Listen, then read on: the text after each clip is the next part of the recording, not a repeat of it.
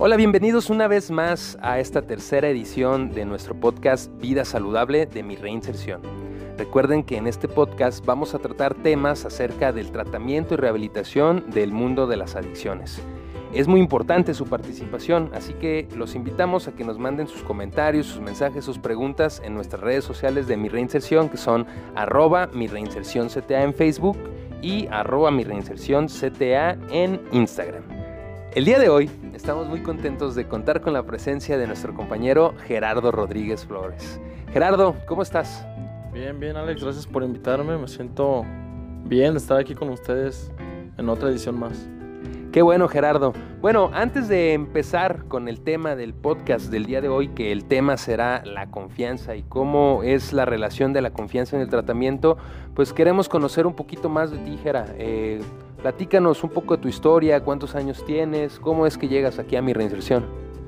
Bueno, mi nombre es José Gerardo Rodríguez Flores, tengo 23 años, eh, llegué a mi reinserción como pues un usuario, ¿verdad? Yo estaba metido en, las adicciones, consumía drogas. Llegué aquí a mi reinserción cuando yo tenía alrededor de 21 años. Hice mi tratamiento de 6 meses y se me dio la oportunidad de, quedarme y formar parte del equipo, ¿verdad? De aquí de la comunidad. Así es, Gera. Y la verdad es que nos da mucho gusto contar con personas jóvenes tan comprometidas como tú. Eh, platícanos, para ti, ¿qué es la confianza? ¿Qué significa la confianza? Pues para mí la confianza viene siendo un valor muy importante, Alex, ya que es el tener la esperanza en algo o alguien de que va a funcionar o va a suceder en algún momento. Ok, ¿y qué es lo que pasa con la confianza cuando tú entres en, en un tratamiento? Pues mira, en mi experiencia totalmente llegué sin confianza, llegué arruinado, llegué sin nada, así lo veía yo, llegué pues literal, ¿no? Muerto. ¿Tú crees que las adicciones o el, uso de sustancias hacen que vayas perdiendo la confianza? Y si en ti mismo, supongo. Y si es así, ¿por qué? ¿Cómo crees que va pasando esto?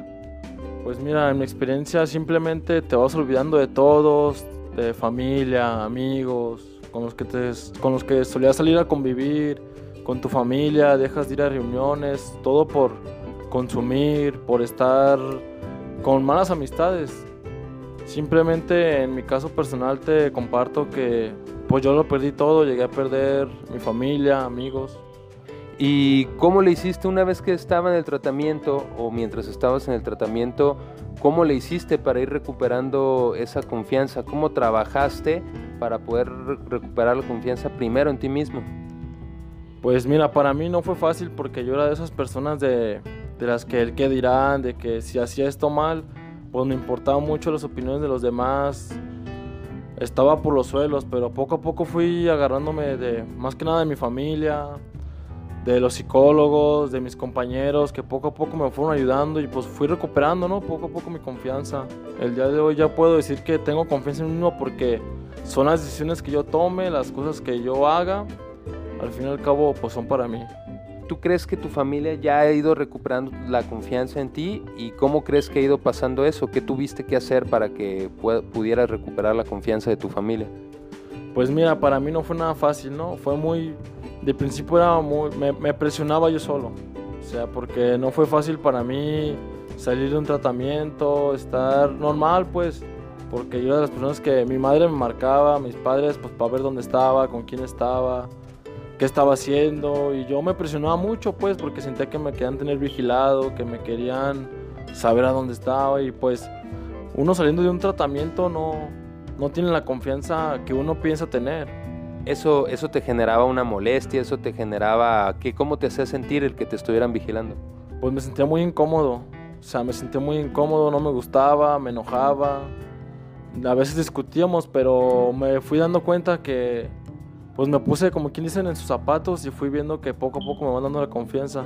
El día de hoy, casi dos años de, salir, de, de, no consumir, pues ya me dan la confianza, ya no es tanta la preocupación de que dónde ande ni nada, simplemente me dice que me cuide y...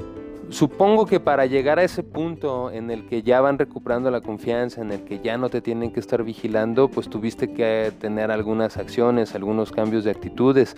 ¿Cuáles fueron esos cambios que tuviste que hacer?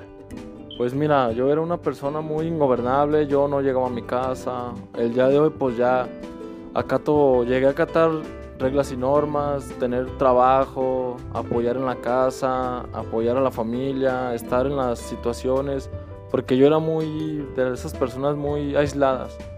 El día de hoy poco a poco voy, voy, no digo que tengo la confianza al 100, simplemente tengo confianza y, y espero poder recuperarla bien. Dices que eras una persona aislada, entonces ¿crees que la comunicación haya tenido algo que ver, el que quizá te hayas, hayas sido un poco menos aislado y que te hayas tenido un poco más de comunicación con tu familia, ¿crees que eso haya tenido algo que ver o, cómo, qué papel juega la comunicación dentro de esto? Sí, porque yo no comunicaba casi, no cruzaba palabras con mis padres, con mis hermanos. El día de hoy ya podemos tener un ambiente sano, podemos cotorrear, estar a gusto, podemos estar en la sala ya los, los cinco y podemos hablar bien como, como una familia normal, cuando antes la verdad la casa se sentía muy vacía, eh, no hablábamos mucho, cada quien en su rollo y ahora créeme que sí me he dado cuenta de muchas cosas con solo yo comunicarme, ¿verdad? Porque yo puedo ser un factor de riesgo o un factor de protección dentro de mi casa. Factor de riesgo y factor de protección. Un consejo que le des a la familia, a los familiares de, de los usuarios que están aquí en tratamiento, para que puedan ayudarle a convertir a sus familiares cuando terminen su tratamiento en un factor de protección y para que ellos mismos sean un, factor de protección. ¿Qué consejo les darías? Pues yo un consejo que le daría a los familiares de los compañeros sería que pues no los asfixien, que les den un poco de espacio, también no los suelten porque ahí es donde uno piensa que ya tiene la confianza y empieza a regresar a las actitudes de antes. Simplemente, como dicen ahorita, lo que es, nomás pues darles un poco de espacio, no, no, no, tratar de apretarlos, también no de saber con quién estás, dónde estás, con un simple aquí los vas a llegar y dónde estás es suficiente, no es de dónde estás, con quién estás, qué vas a hacer. Hablaste de actitudes, eh, entiendo entonces que es como estar atento a los detalles, estar identificando qué actitudes o qué pensamientos pueden tener que los lleve a tener esas actitudes que los llevaron otra vez a las recaídas. Claro, mira, te lo voy a decir de una forma fácil y sencilla. Aquí dentro del tratamiento somos amorosos, somos de te quiero mamá, somos de los quiero mucho, ya, ya voy a cambiar y algunos lamentablemente pues simplemente juegan la parte, saliendo vuelven a hacer las, mismas actitudes que pues son de no llegar, de responder, de empezar a, a ponerse al tú por tú cuando en realidad pues tiene que ser diferente, ellos tienen que apoyarse en ustedes y ustedes en ellos. O sea, se tiene que establecer como primero un ambiente de respeto, un ambiente de comunicación. Eh, ahorita ya estamos encontrando como entonces las claves que son para recuperar la confianza, ¿no? Un ambiente de respeto, un ambiente de, de comunicación para que se pueda generar esta confianza. Sí, más que nada es la comunicación, como es tú, la comunicación, la confianza y el trato. Y un consejo para tus compañeros cuando ya estén afuera ellos, ¿cómo crees que ellos puedan fomentar la confianza tanto en ellos mismos principalmente como también en los demás? ¿Qué es lo que tengan que hacer? ¿Qué más crees que se pueda hacer? Pues yo diría que un consejo que les doy sería que también no se presionen. Yo sé que estar afuera no es fácil, los primeros días son los más tediosos, los más difíciles de que pues manténganse ocupados, traten de convivir lo más que se puedan con su familia, traten de volver a tener esa comunicación, más que nada con, traten de retomar, no sé, amigos, pero que sean buena gente, no los típicos que te invitan a, a salir pues, a consumir, no, nada de eso, simplemente ustedes con su familia, hermanos, primos, traten de llevar un ambiente saludable más que nada. Ahora sí que como, como dicen aquí mismo en el centro, tratar de juntarse con pura gente exitosa, gente que te dé buenos eh, consejos, gente que te, que te lleve a actividades que te distraigan. Eh, bueno, retomando Gerardo, entonces el consejo que les daríamos básicamente sería tomarlo poco a poco, como cuando te metes una alberca, no aventarte de fregadazo a otra vez a la vida afuera, sino ir metiendo el pie y viendo qué tan, qué tan calientita está el agua, ¿no? Sí, es, como te platico, sí, es poco a poco, o sea, no puedes, como, como decía mi abuelito, no puedes correr si no sabes caminar. O sea, primero poco a poco, gatear, caminar, trotar, correr, pero es poco a poco y no se desesperen. un consejo que les doy es tengan mucha paciencia, tengan mucha paciencia porque allá afuera, créanme que está muy, está muy difícil estar sobrio más que nada porque ahorita ya, pues ya todo viene siendo alrededor de alcohol, drogas. Ya en cualquier lado consigues drogas, alcohol, malas amistades. Váyanse por un buen camino. Muy bien, Gerardo, pues muchísimas gracias por habernos compartido este tema. Eh, te agradecemos eh, tu participación aquí. Esperamos tenerte nuevamente pronto en, otro podcast. Un último saludo que quieras dar, Gerardo. No, pues más que nada agradecerles a ustedes por invitarme y pues estar atento aquí en la comunidad. Muy bien, Gerardo.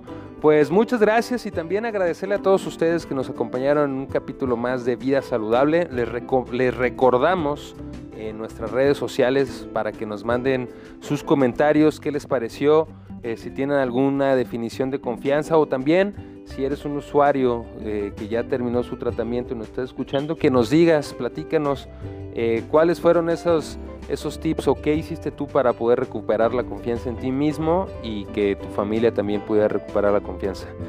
Así que vamos a estar esperando sus comentarios y nos estamos escuchando en la próxima edición de Vida Saludable de mi reinserción.